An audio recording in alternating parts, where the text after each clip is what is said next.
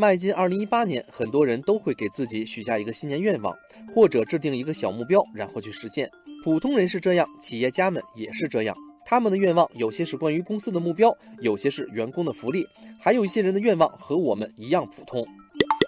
最近，马云就在阿里巴巴的内网上发布了自己的2018年新年愿望。除了要对公司、对社会做几件事情之外，他还计划看一百本书或者一百部好电影、电视剧。于是，网友们脑洞大开，推荐了很多书。网友 seven m 就推荐了《五年高考三年模拟》。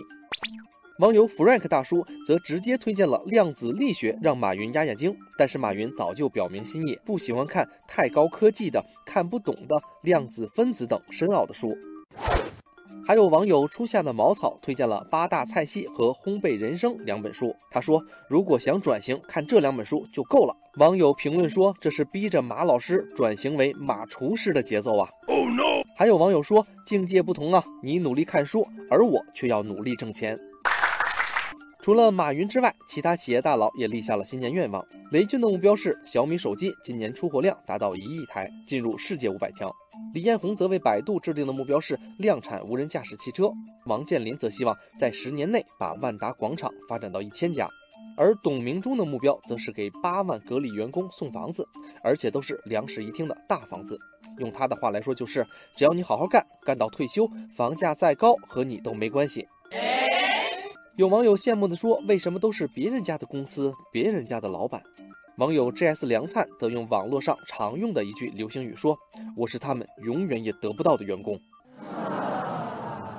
还有网友质疑说：“要干到退休才有房子吗？万一格力破产了怎么办？”当然，我们也相信董小姐应该会拿出一个切实可行的方案来。此前有记者问刘强东：“2018 年有什么小目标？”刘强东说：“他希望让更多的女人爱上京东。为什么呢？原因呢很简单，一直以来，京东虽然在三 C、快消、食品等领域发展迅速，但是在服装方面却一直都没有找到窍门。看来2018年京东要在服装时尚领域发力了。”网友山中无老虎分析说：“京东迫切的需要一个新的利润增长点来讲故事。”而网友紫薯甜甜则对不知道自己老婆长得漂亮的刘强东喊话：“东哥应该先去治治自己的脸盲。”听了这么多企业大佬的新年愿望，你会发现他们除了提高个人修养外，就是努力的要在事业上有所进步。